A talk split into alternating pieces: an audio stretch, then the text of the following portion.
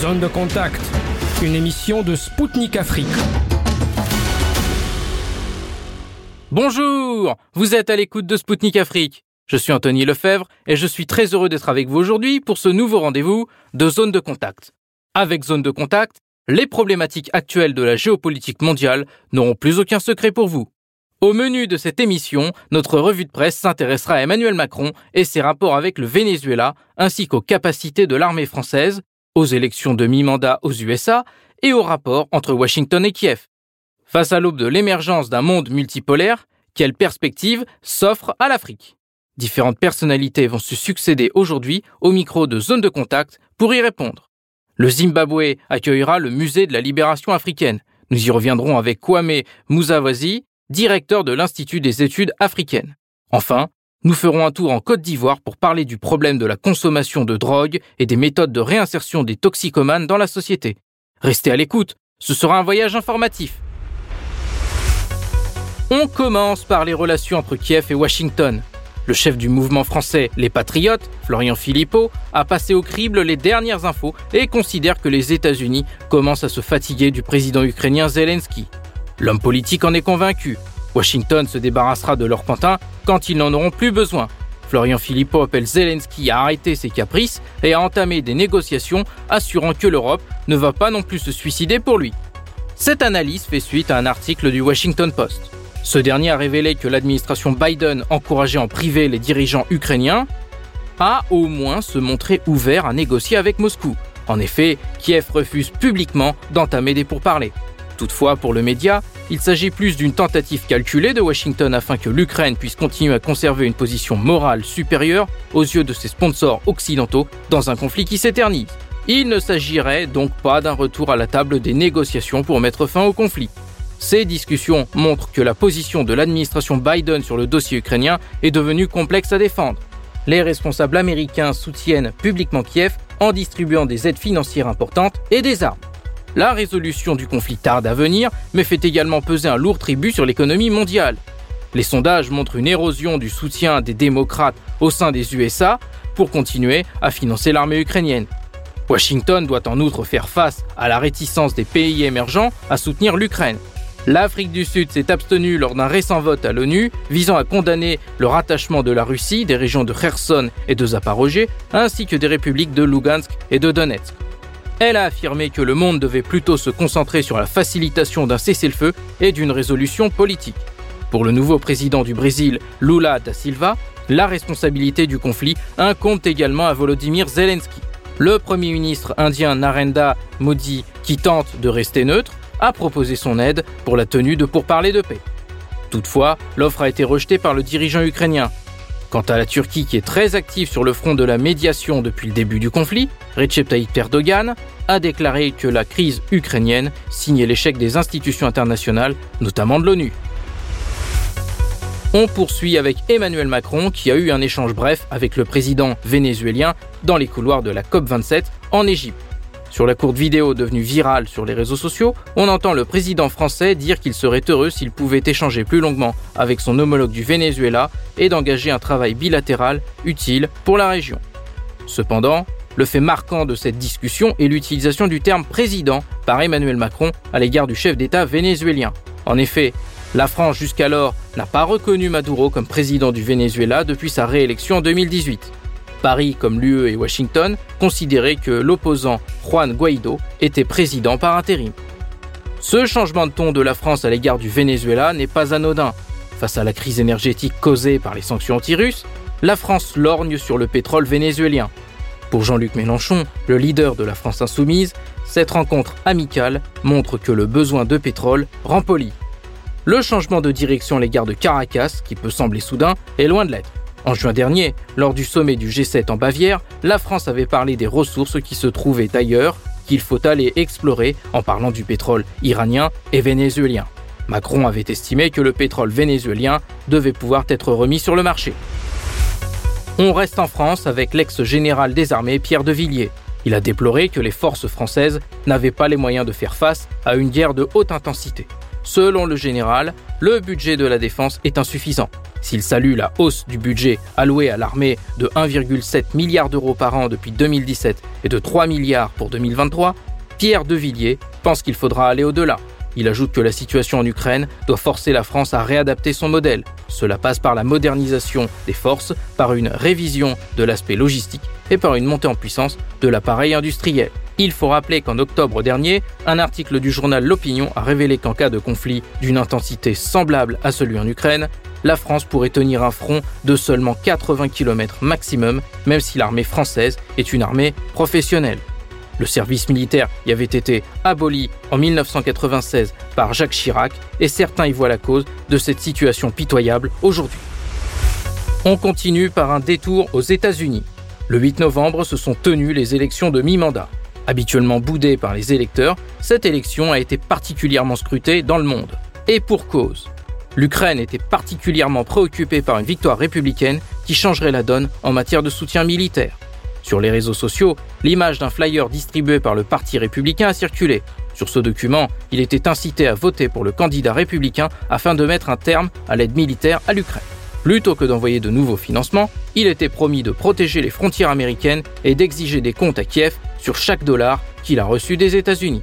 Le 20 octobre dernier, le député de l'Indiana James Banks avait promis dans un tweet qu'en cas de contrôle de la Chambre des représentants par les républicains, les besoins de l'Amérique seraient prioritaires sur les besoins ukrainiens. Pour son collègue Marjorie Taylor Greene, même son cloche. Elle a promis que plus un seul penny ne sera accordé à l'Ukraine en cas de victoire républicaine. Fait intéressant, le conflit commence à lasser dans le camp démocrate. Une trentaine d'élus ont écrit à Biden afin de le pousser à ouvrir des pourparlers directs avec la Russie. L'opération Barkhane, c'est fini, définitivement. C'est Emmanuel Macron qui l'a annoncé. Lancée en 2014 sur les cendres de Sangaris et Épervier, elle était composée d'un contingent de 5500 soldats au plus fort du déploiement. Elle avait pour objectif de lutter contre les groupes armés terroristes en coordination avec des partenaires internationaux et africains. Toutefois, l'opération a pris du plomb dans l'aile. En février 2022, une réarticulation des troupes hors du territoire malien a été décidée et s'est conclue sur la rétrocession de la base de Gao en août dernier après avoir été poussé à la sortie par les autorités maliennes au pouvoir depuis 2020. Désormais, qu'adviendra-t-il des autres bases françaises en Afrique?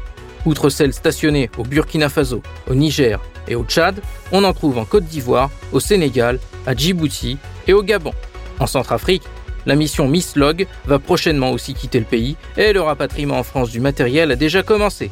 Seule une poignée de militaires français restera en République centrafricaine dans le cadre des missions MINUSCA et de celle de l'Union européenne qui est actuellement suspendue. Du côté de l'Elysée, on a assuré que l'allègement du dispositif permettra d'adapter les bases pour réduire l'exposition et la visibilité des forces. Pourtant, des analystes lient ce retrait à l'échec de la politique africaine de Paris, d'où le sentiment anti-français grandissant sur le continent.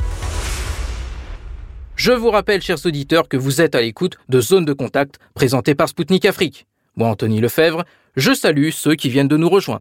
Pour rebondir sur l'opération Barkhane qui se termine, nous allons prendre la direction du Niger. C'est dans ce pays que la force Barkhane s'est redéployée après 9 ans de présence au Mali.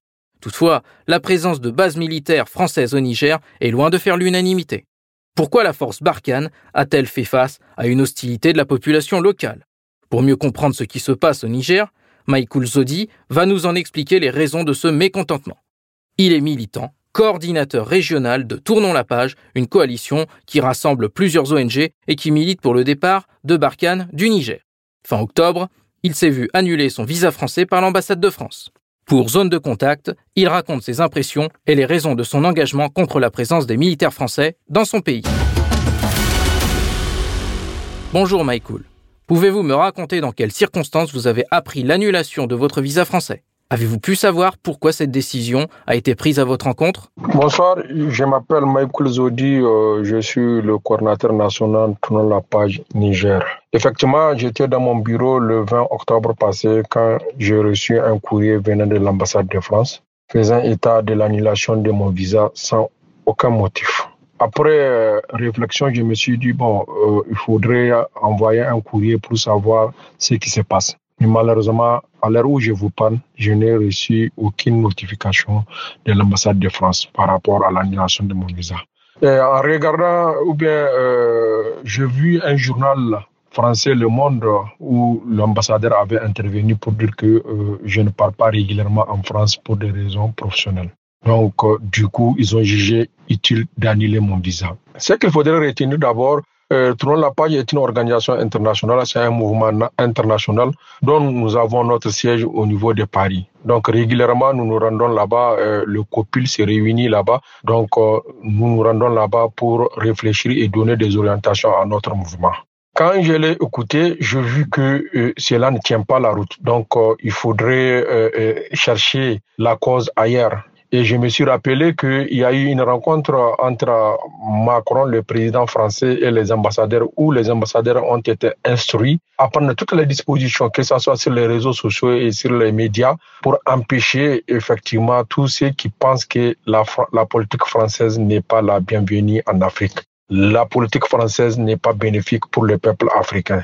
Donc, euh, au-delà de ça, j'ai vu aussi un, une autre activiste du nom de Nathalie Yamb qui s'est vu aussi euh, euh, interdit de séjourner en France. Donc, je me suis retrouvé dans ce lot-là parce que j'ai toujours été critique par rapport à la politique française. J'ai toujours été critique par rapport à l'installation des bases étrangères chez nous. J'ai aussi été critique par rapport à la non-transparence des accords entre la France et le Niger. Cette interdiction de venir en France mettra-t-elle un frein à vos activités? Euh, C'est pas une annulation d'un visa ou bien interdiction de séjour en France qui va nous empêcher de continuer la lutte que nous sommes en train de mener. Nous l'avons toujours dit, comparaison n'est pas raison. Quand vous regardez les pays colonisés par les Britanniques, vous allez trouver il y a un semblant de développement. Mais chez nous, les francophones, jusque-là, on n'arrive pas à être souverain. Parce que toutes nos ressources, toutes nos ressources, je dis bien, toutes nos ressources sont en train d'être pillées par la France. Et nous ne sommes pas d'accord. Cette nouvelle génération-là, nous avons compris, il faut se battre. Et c'est pour ça que nous sommes en train de dire ce que nous pensons et nous sommes en train de nous mobiliser pour dire non à cette politique française. Aujourd'hui, la guerre au Sahel nous est imposée par des forces occultes et impérialistes. Parce que je considère que la France est venue en guerre de conquête. Macron premier voulait du Sahel sans les Sahéliens. Nous l'avons compris. Parce que nous ne pouvons pas comprendre que des individus, des villageois qui ne connaissent rien en armes ni en guerre viennent endeuiller, faire déplacer des populations et prélever l'impôt chez nous. Au moment où la force Barkhane est sur notre territoire, au moment où nos forces de défense et de sécurité nationale sont sur notre territoire, c'est de l'incompréhension totale. Et avant-hier, le 24 octobre, l'hécatombe à Tamou, plusieurs orpailleurs qui cherchaient de l'or ont été massacrés par des hélicoptères parce qu'il y a eu une attaque au poste de police de Tamou. Jusque-là, nous n'arrivons pas, à comprendre qui a massacré nos populations, qui a tué nos populations. C'est de cette même façon qu'il y a eu la tuerie de Terra, où trois de nos jeunes ont été tués par la force Barkhane au passage du convoi. Donc tous ces faits nous poussent à dire que nous ne voulons pas de ces forces étrangères-là. Nous ne voulons pas de la force Barkhane. Nous ne voulons pas à ce qu'on vienne jouer le paternalisme chez nous, comme si la France est notre père et c'est la France qui nous dicte. Nous ne voulons pas de ça. Et c'est pour ça que nous sommes en train de battre. Aujourd'hui, Dieu merci au Mali, ils sont en train d'avoir leur souveraineté. Vous avez vu ce qui s'est passé au Tchad. Nous avons décrié quand Macron est parti valider le pouvoir du fils de Déby. Et quand la population était sortie pour demander plus de démocratie, qu'ils puissent élire leurs dirigeants, aujourd'hui le fils de Déby s'est mis à massacrer la population tchadienne. Quelle est la différence entre ceux-là qu'on appelle terroristes et ce président? Mais pourtant, la France continue à soutenir. Donc, la politique française est juste une question d'intérêt. Et c'est ce que nous combattons. Juste, ils voulaient prendre nos ressources. Nous ne sommes pas contre la coopération. Que la coopération soit avec les Français, que ce soit avec les Russes, ou bien que ce soit avec les Chinois, ou bien les Turcs. Nous voudrons qu'il y ait une coopération gagnant-gagnant. Nous voudrons, nous avons des ressources. Ils ont besoin de ces ressources-là. Et les ressources-là aussi doivent profiter à nos populations. Aujourd'hui, on ne peut pas me dire l'uranium qu'on extrait des champs de mes grands-parents puisse servir à alimenter en France deux ampoules sur trois. Et que ici, chez nous, dans nos hôpitaux, il n'y a pas d'électricité. Et que chez nous, si ces hôpitaux-là existent même. Donc, qu'est-ce que nous, nous avons besoin en tant que citoyens pauvres nigériens? C'est juste nous avons besoin de la, de, de la tranquillité, la paix, quand nous avons des enfants en âge d'aller à l'école, qu'ils puissent trouver des écoles pour fréquenter. Quand ces enfants tomberont malades, qu'ils puissent trouver un médecin pour se faire consulter. C'est tout ce qu'on cherche. Mais malheureusement, nous ne l'avons pas. Et je dis bien, la France n'est pas seule. Parce qu'il y a des valets locaux, l'élite politique du Sahel qui soutiennent effectivement les aspirations ou bien les intérêts français au détriment des intérêts de nos peuples. Pourquoi protestez-vous contre la présence militaire française au Niger et au Sahel? Barkhane est là après dix ans, aucun résultat. Nous avons demandé qu'on puisse réfléchir sur cette coopération militaire. Parce que le fait que nos dirigeants, par exemple le président de la République du Niger, a dit, avait dit, sans Barkhane, le Niger est appelé à disparaître. Le Sahel est appelé à disparaître. Mais Barkhane est là bon sang pendant dix ans mais nous n'avons pas de résultats. Aucun résultat. Quel terroriste a été tué? Quel chef terroriste a été tué? Est-ce que cela a empêché qu'on puisse continuer à nous attaquer Est-ce que cela a empêché qu'on puisse continuer effectivement à endeuiller nos populations, à prélever l'impôt et à les faire déplacer? Donc, les résultats n'existent pas. Je me rappelle quand il y a eu la Deuxième Guerre mondiale, quand les Américains étaient venus libérer la France, est-ce que cela a poussé quand, quand ils les ont libérés, De Gaulle avait demandé le départ des Américains. Est-ce que cela a poussé les Américains à dire que les Français sont des anti-américains? Mais aujourd'hui, Barkhane est là, sans aucun résultat, et nous demandons le départ de Barkhane. Les gens estiment que nous sommes des anti-français. Non, nous ne sommes pas anti-français. Mais nous aimons notre pays de la même façon que les Français et même aiment leur pays. Nous aimons l'Afrique et nous allons nous battre avec contre tous ceux qui ne veulent pas du développement de l'Afrique.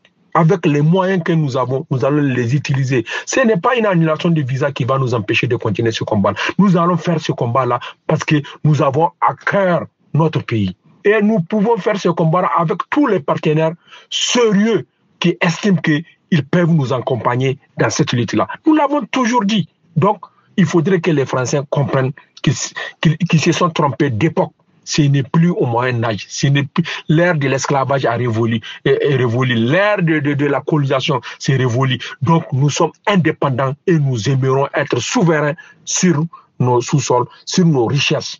Et voilà ce que nous demandons. Et c'est pour ça que la force Barkhane n'est pas la bienvenue chez nous. Vous êtes bien sur les ondes de Spoutnik Afrique. Nous continuons en nous intéressant à la nouvelle donne géopolitique qui est en train de se mettre en place dans le monde. Celle-ci passerait notamment par les BRICS, constitués du Brésil, de la Russie, de l'Inde, de la Chine et de l'Afrique du Sud. C'est ce que prévoient en tout cas des analystes indépendants. Encore une dizaine d'États réfléchissent à faire partie de cette organisation économique. Parmi ceux-ci, on trouve des pays du continent africain dont l'Algérie, l'Égypte et le Nigeria. Toutefois, une question se pose. Comment l'Afrique peut-elle se développer dans un monde multipolaire? Pour y répondre, Sputnik Afrique a rencontré plusieurs personnalités africaines, à commencer par le militant panafricaniste Kemi Seba. Lui prône l'entrée des pays africains dans les BRICS. Kemi Seba est connu pour son engagement en faveur de la sortie du franc CFA et du départ des militaires français d'Afrique. Je vous invite à l'écouter. Bonjour Monsieur Seba, merci d'être parmi nous aujourd'hui. Sergei Lavrov a dit récemment que la Russie saluait que l'Afrique était en train de devenir l'un des centres du monde multipolaire. Quel est le rôle de l'Afrique dans ce nouveau monde? Avant d'arriver au nouveau monde, il est important de dire que même dans l'ancien monde, c'était le centre de gravité mhm. C'est pour ça que toutes les puissances coloniales venaient se servir dans les ressources, que ce mhm. soit humaines, via l'esclavage qui sont partis, que ces puissances sont parties capturer, puis par la suite dans les ressources minières, qui n'ont cessé de piller depuis des siècles jusqu'à aujourd'hui. Et dans ce monde multipolaire, il y a un bouleversement, dans le sens où la nouvelle génération africaine euh, dont je fais partie des, je pense, des voix les plus audibles, euh, a décidé de prendre son destin en main et de refuser la domination émanant de l'Occident et de refuser toute forme de domination pour s'assumer elle-même et accomplir son propre destin. Et cela va de pair avec euh, la contestation euh, je pense, d'un certain nombre de nations qui refusent l'hégémonie occidentale, qui refusent la dictature occidentale néolibérale euh, de l'élite occidentale. Même le peuple, le prolétariat occidental n'est pas forcément euh, d'accord avec mm. la, la, direction que que leur, que leur élite est en train de prendre. Et euh, cette contestation des peuples qui veulent protéger, préserver leur identité, qui veulent préserver le principe de l'enracinement, qui refusent le globalisme, le néolibéralisme, je pense que c'est la meilleure voie pour que l'on puisse se faire entendre. Donc on est aujourd'hui dans une guerre des mondes entre mhm. les globalistes et les peuples souverainistes. Et je pense que l'Afrique dedans peut être là aussi un nouveau centre de gravité. Et en ce sens-là, je suis d'accord avec mhm. euh, M. Labrov. Nous observons actuellement le départ de militaires français de plusieurs pays africains.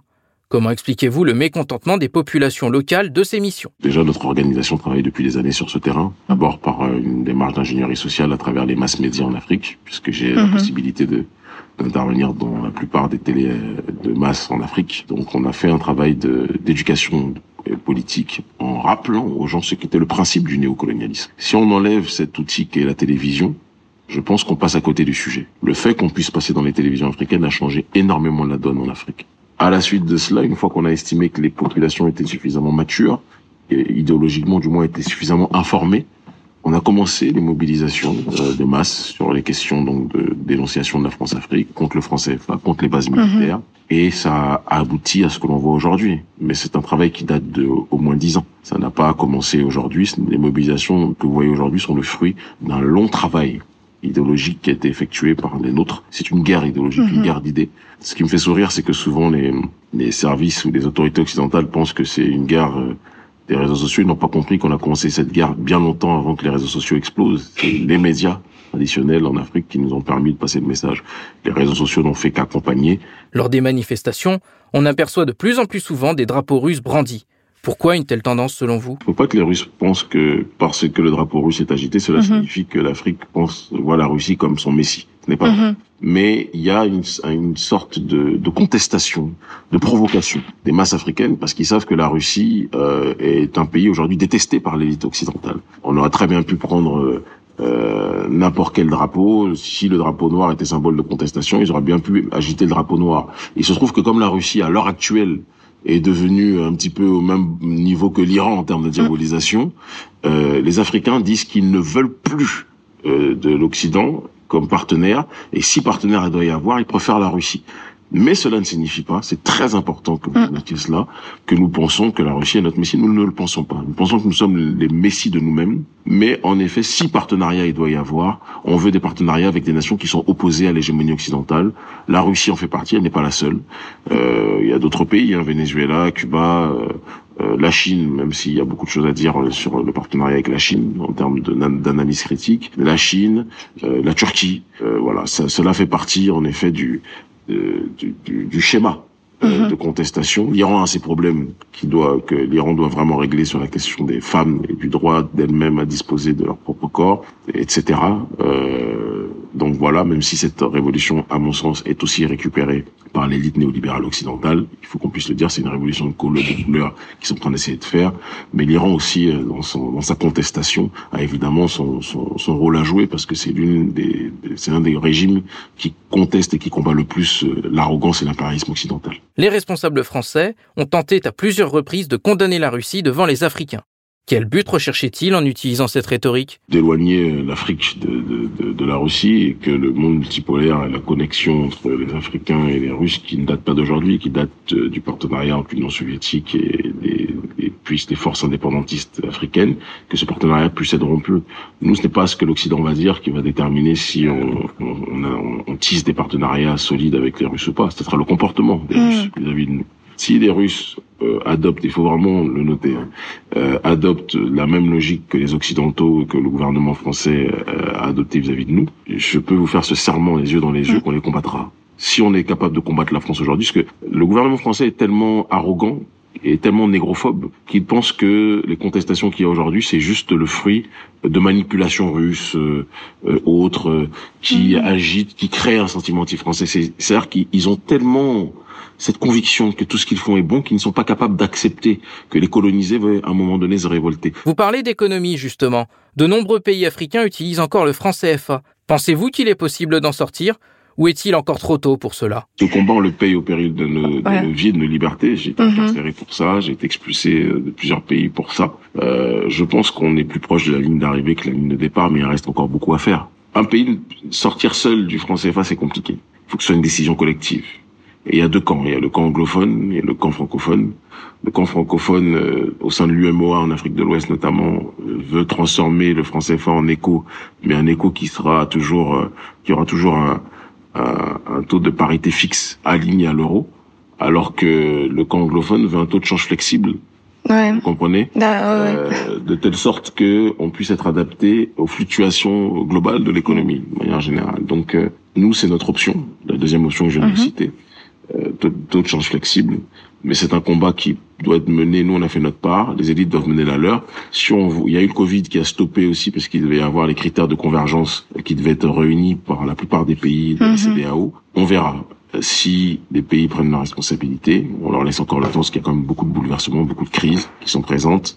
Si on voit qu'elles continuent à être dans du dilatoire, mais on ressortira les gens dans la rue. On mhm. l'a fait, on le refera.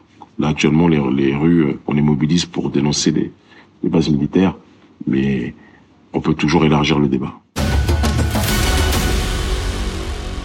C'était Kémy Seba, militant panafricaniste. Vous êtes toujours sur les ondes de Spoutnik Afrique. Alors que l'émergence d'un monde multipolaire se met en place, une question se pose. Quelle influence aura-t-elle sur la coopération interétatique? Joseph Kinundu Mukombo, conseiller économique de l'ambassade de la République démocratique du Congo à Moscou, nous dresse les grandes lignes des changements à venir dans zone de contact.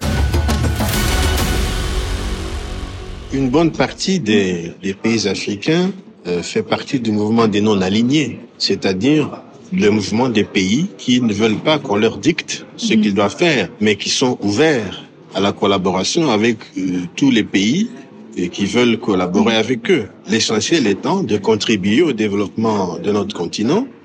Donc, je pense que cette ouverture est une voie euh, irréversible. On ne peut aller que vers le multi, euh, le multipolaire pour que chaque État souverain puisse choisir librement euh, la collaboration qu'il souhaite avec les autres partenaires. Je pense que l'Afrique est, sur ce chemin et plusieurs, plusieurs, plusieurs groupes, le groupe des 77, le groupe des non-alignés, tout cela montre clairement que aujourd'hui l'Afrique veut choisir sa voie hein, et non pas une voie qui lui soit imposée. L'Afrique est de plus en plus intéressée par le format des BRICS. Certains pays africains ont manifesté leur volonté de rejoindre ce format.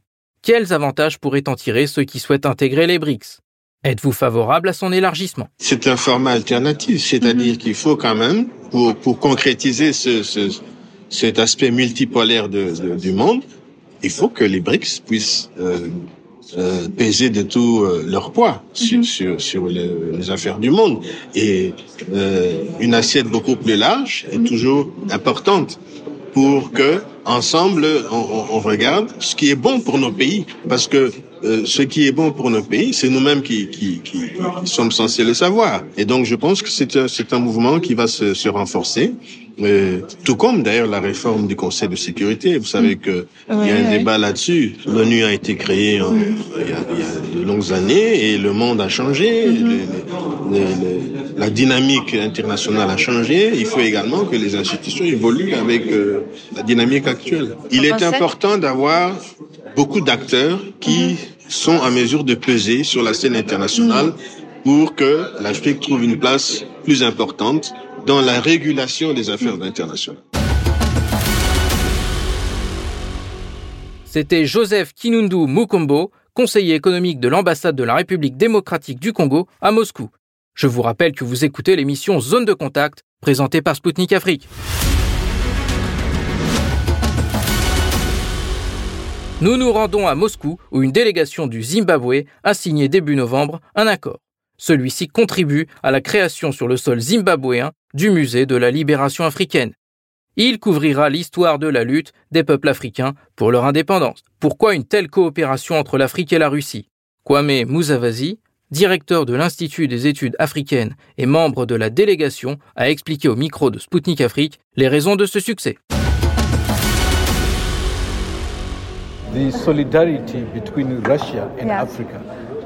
La solidarité entre la Russie et l'Afrique est né de la douleur et de la lutte. Lorsque vous éprouvez de la douleur ensemble, luttez ensemble et qu'ensuite vous gagnez ensemble, l'amitié est permanente. Elle ne peut être brisée. Et vous savez que cette année aux Nations Unies, l'Amérique et l'Europe ont essayé d'imposer des sanctions à la Russie. Mais l'Afrique, plus que toute autre région, est restée aux côtés de la Russie. Donc l'amitié est forte. C'est un partenariat d'égal à égal où chacun apporte sa pierre à l'édifice. Le rôle de l'Afrique est d'apporter son expérience. L'Afrique est la civilisation la plus ancienne. Nous venons tous d'Afrique. Nous arrivons donc dans ce nouveau monde multilatéral avec beaucoup d'expérience. En ce qui concerne le musée de la libération de l'Afrique, Kwame Muzavazi a donné des détails sur les participants. Trois groupes de pays ont participé. Dans le premier groupe, nous avons des pays qui ont obtenu leurs indépendances par les armes. Dans ce, groupe, on a des pays comme le Zimbabwe, le Mozambique, l'Angola, l'Algérie et l'Afrique du Sud. Le second groupe concerne des pays qui se sont battus à travers des voies diplomatiques et politiques dont la Zambie, la Tanzanie et le Ghana. Le troisième groupe inclut des pays qui sont non africains. Il s'agit de la Russie, la Chine et Cuba. Tous ces pays sont impliqués dans ce projet. C'est l'émission Zone de contact et moi Anthony Lefebvre, je vous accompagne aujourd'hui. Nous venons de donner la parole à notre intervenant du Zimbabwe. Et on se penchera ensuite sur le fléau qu'est la drogue qui secoue le monde, y compris les pays africains.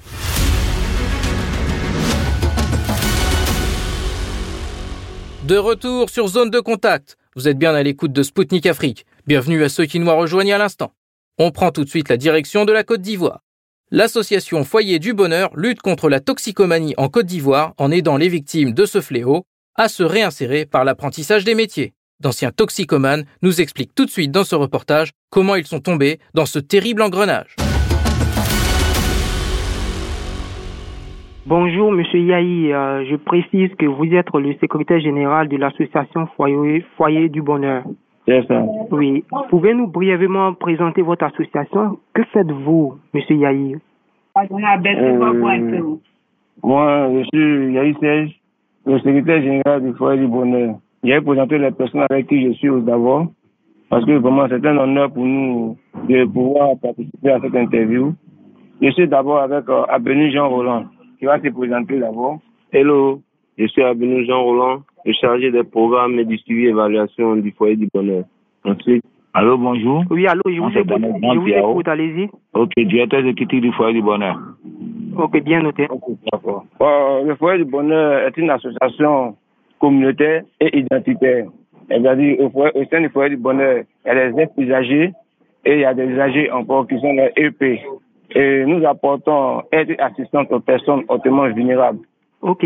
Quand vous parlez d'usagers, vous parlez de quoi au fait? Quand nous parlons de UD, oui. nous parlons des usagers de drogue. Des personnes qui consomment la drogue, c'est exact oui, personnes, oui, c'est ça, les personnes qui consomment la drogue. Ok. Et comment comment se nomme euh, votre président ou votre présidente au fait? Euh, D'abord, je vais vous faire un peu euh, un peu l'histoire du foyer du bonheur. Non, on va très rapidement, puisqu'on n'a pas assez de temps, en fait. Il y a d'autres questions qui suivent. D'accord, le projet du bonheur est même notre euh, premier président, c'est Feu Guy Boisboué, qui est décédé. Et nous sommes à notre quatrième président, c'est Aruna, Ouattara Aruna. Ok, bien noté. Ok. Au fait, Monsieur Yahi, euh, ces, ces derniers mois, nous avons assisté au démantèlement de plusieurs fumoirs et ghettoirs euh, et ghetto, oh. comme vous appelez, dans plusieurs localités de la Côte d'Ivoire. Pouvez-nous faire l'état des lieux de la consommation de la drogue dans votre localité?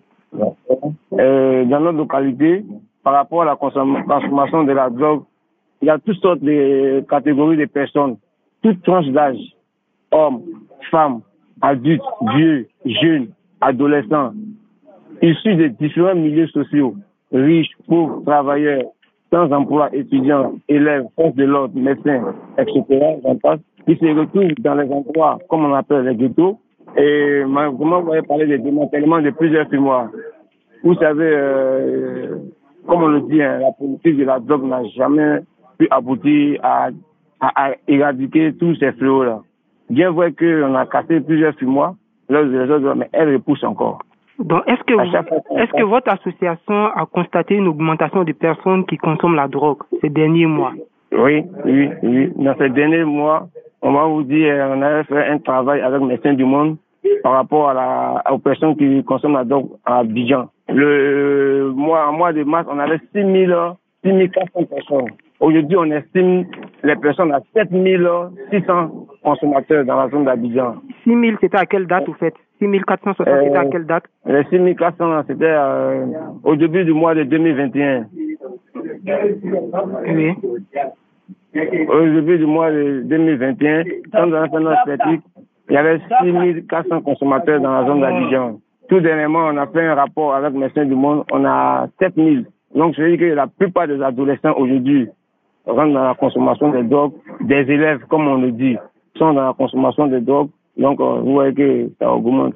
Oui. Pouvez-vous nous donner les causes de cette augmentation? Pourquoi ça augmente, M. Yahi? Bon, euh, les causes de cette augmentation, bon, tout est... Bon, je vais vous passer mon sujet vers la tête, il va répondre à cette question. Ok. Donc, je peux reprendre la question? Bien sûr. Pourquoi cette augmentation? Quelles sont les causes au fait?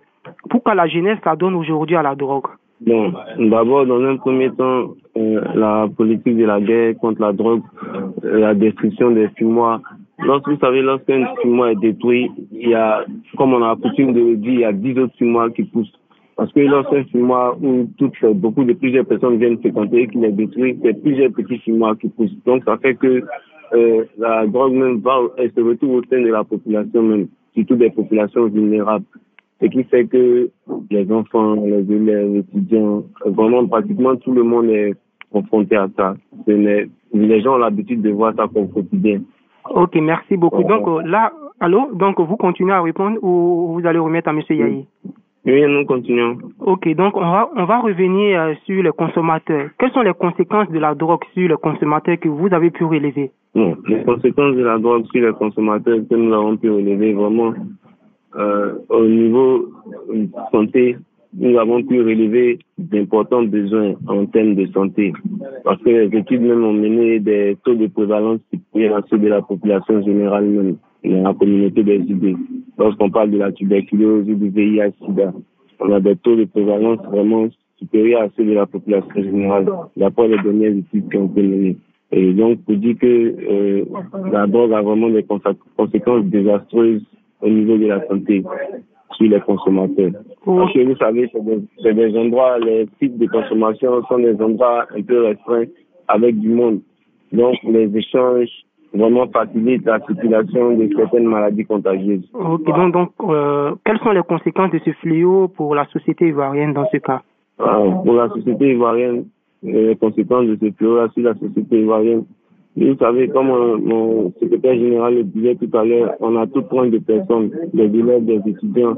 Et donc, ces enfants qui sont issus des familles riches, lorsqu'ils viennent dans ces sites qui sont et qui sont contaminés par des maladies et qu'ils veulent imaginer qu'ils doivent transporter ces maladies-là pour les envoyer chez eux à domicile avec leurs parents, leurs papas, leurs mamans?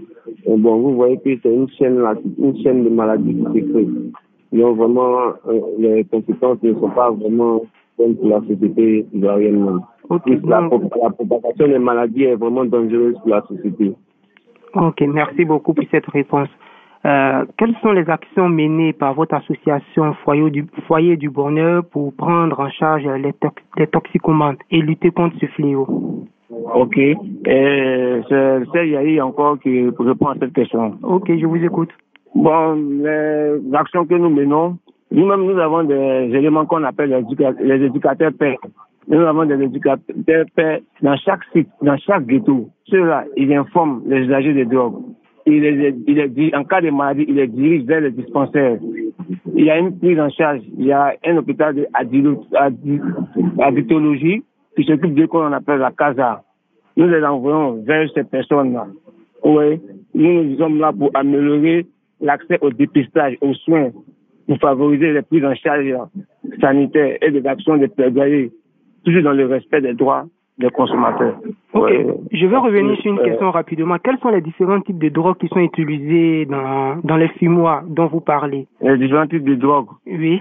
Il y a il y a l'héroïne, il y a l'héroïne, cocaïne, sous forme de crack. Oui.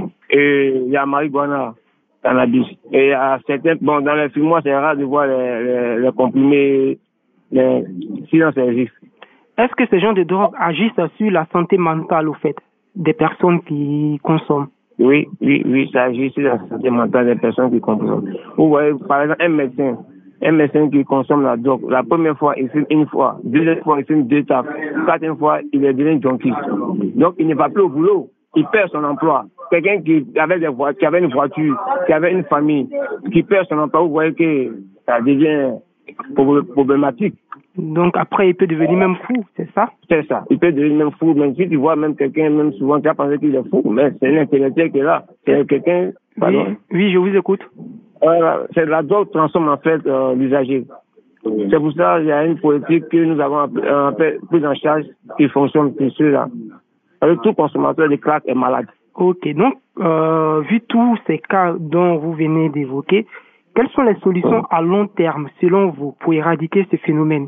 Une solution à long terme Pour qu'on n'ait plus de fumoirs, pour qu'on n'ait plus de ghettos, pour qu'on n'ait plus vraiment euh, voilà, de tous ces malades dans nos rues D'accord, je vais vous passer mon suivi, il va répondre à la question. Allô?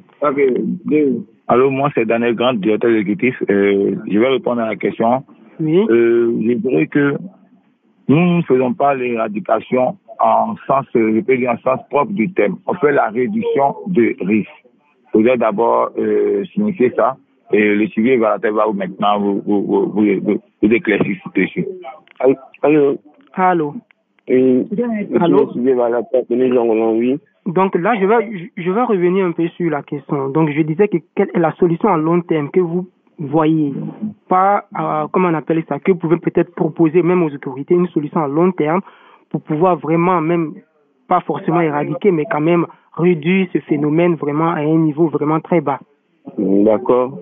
Bon, comme solution à long terme que nous voyons, euh, vous savez, la réduction des risques a déjà fait ses preuves sur le terrain. Parce que les éléments même du foyer du bonheur sont les plus produits de la réduction des risques. Et parce que la majorité de certains éléments du foyer du bonheur ont été puisés dans les rues, dans les filmoirs, et des activités de réduction des risques, de renforcement des capacités, de formation, d'abord pour pouvoir aller vers la cible même. Euh, c'est un programme qui a vraiment apporté à ces usagers de drogue ce qui a permis d'avoir une certaine insertion au niveau social. Voilà. Donc, ce que nous proposons vraiment, c'est la réinsertion suivie d'activités génératrices de revenus, voilà, couplées aux activités de réduction des risques vraiment, on, on est sûr de pouvoir avoir des éléments pleins de conscience, des idées, des usagers vraiment conscients de leur avenir. Oh, euh, merci, oui, merci beaucoup, euh, M. Je voudrais ajouter aussi un point sur l'éradication de consommation de drogue dans notre pays. Oui. Vous savez, nous sommes euh, une association qui est affiliée à des sociétés, des Oui. sociétés de communication. Donc, euh, quand quelqu'un décide d'arrêter la consommation, nous l'envoyons dans un, dans un centre de désintoxication où il fait sa cure. Après cela, nous, en- nous le conduisons dans une société. Nous négocions à ce qu'il apprenne un métier. Et euh, il y a des témoignages de plusieurs personnes comme ça qui sont jusqu'à aujourd'hui dans les sociétés, des anciens usagers de drogue, qui travaillent dans des sociétés comme Indigo, DSU. Ouais, on fait des efforts pour les occuper, pour les occuper. Un usager de drogue, c'est l'oisiveté qui fait qu'il persiste dans la drogue. Sans la réinsertion, je pense que c'est la meilleure solution pour un usager de drogue. voilà. Ok. De arrêter la consommation. Donc là, je veux, je veux, je veux vous demander, est-ce que vous avez une ou deux personnes euh, qui étaient euh, consommatrices euh, de, de la drogue pour qu'ils nous relatent leurs histoires, si possible Euh, actuellement, je vais préciser quelque chose que je n'ai pas précisé au départ. Actuellement, nous sommes dans un fumoir. Oui, dans un fumoir, ok. Actuellement, nous sommes dans un fumoir à Makori, à Ok. Numambo, en bas du pont. Oui, Et il y a une dame ici. Bon, on va, on va, on va couvrir son nom. On va pas donner son nom. oui, Mais à qui vous pouvez poser des questions. Y a un monsieur aussi Oui. qui est ici. On va donner des sobriquets. Il y a Jonette, et puis il y a, euh, on va dire, Princesse. Ok. Ok. Quand avez-vous commencé à consommer la drogue? Ça fait maintenant 20 ans. 20 ans. Et Ouais. quel genre de drogue euh, vous consommez? C'est la cocaïne et puis off. Off. Et actuellement, vous consommez encore? Oui, oui. Ok. Pouvez vraiment nous décrire votre histoire personnelle Qu'est-ce qui vous a poussé dans la drogue? Comment se déroule, comment se déroule votre journée hein? Quels sont les faits qui vous ont marqué? Voilà, tu, vous pouvez peut-être nous expliquer euh, votre histoire. C'est quelqu'un qui m'a mis là-dedans. Et Hein, c'est mon ami. Et alors là, il dit pas, il est mort. C'est lui qui m'a mis là- là-dedans. Et vous, pouvez expliquer comment ça s'est passé, comment il vous a mis dedans et comment euh, les choses se sont passées. Non, le jour-là, on est partis ensemble dans le ghetto. Donc, il a payé ça. Je lui ai demandé c'est quelle chose. Il dit c'est la cocaïne. Il dit il va me faire goûter, voir. Moi aussi, j'ai accepté. J'ai goûté premier jour. Depuis ce jour-là, je continue dedans comme je dis. Et aujourd'hui, comment se déroule votre vie? Comment vous vivez? Ma vie est gâtée dans ma main. même. Alors là, même, ça me fatigue. Même. Je cherche à me sortir de là, mais c'est pas comment faire. Je me fatigue, mais quand je vais laisser, je n'arrive pas à dormir dans la nuit. Ça me fatigue.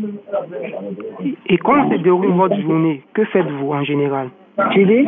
Comment se déroule votre journée? Quand vous vous levez le matin, qu'est-ce que vous faites? Bon, je reviens ici, là, je me raqueté.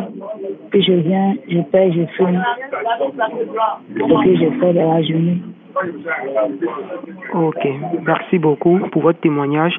Je voulais vous demander, quand avez-vous commencé à fumer la drogue? Ça fait maintenant 26 ans. 26 ans. Vous consommez encore la drogue? Oui, Et quel genre de drogue vous consommez?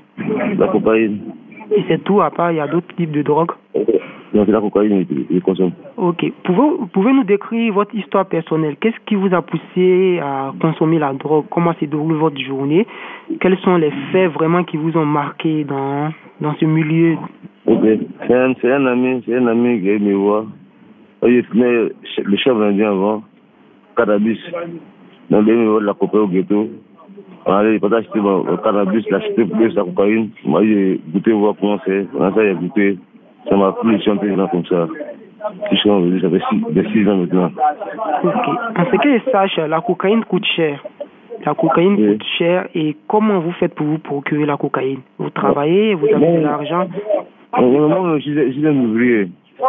Donc, il y avait suffisamment d'argent pour ça. Et il travaille beaucoup. Et maintenant, la, ça a gâté le service complètement. Donc actuellement, vous travaillez Non, non, je suis au ghetto. Vous êtes au ghetto, mais comment vous faites pour fumer Où vous enlevez la drogue Vous avez de l'argent Et, comme- comme je dis, mais j'ai fait les petits, trucs pour les vendre, venir fumer. Les petits trucs pour les vendre, venir, venir consommer. Autrement. Ok. Et là, euh, vous comptez arrêter euh, de fumer Non, je compte arrêter de fumer. C'est la possibilité, déjà. C'est bon déjà. Ok. Donc, je tiens à vous remercier pour votre témoignage. Merci Mhm. beaucoup. Merci à l'association Foyer du Bonheur qui lutte en Côte d'Ivoire contre l'addiction et aide les malades.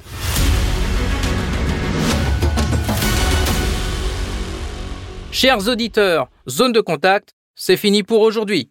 Rassurez-vous, nous restons en contact et je vous donne rendez-vous très vite pour un nouveau numéro de Zone de contact sur les ondes de Spoutnik Afrique. D'ici là, portez-vous bien.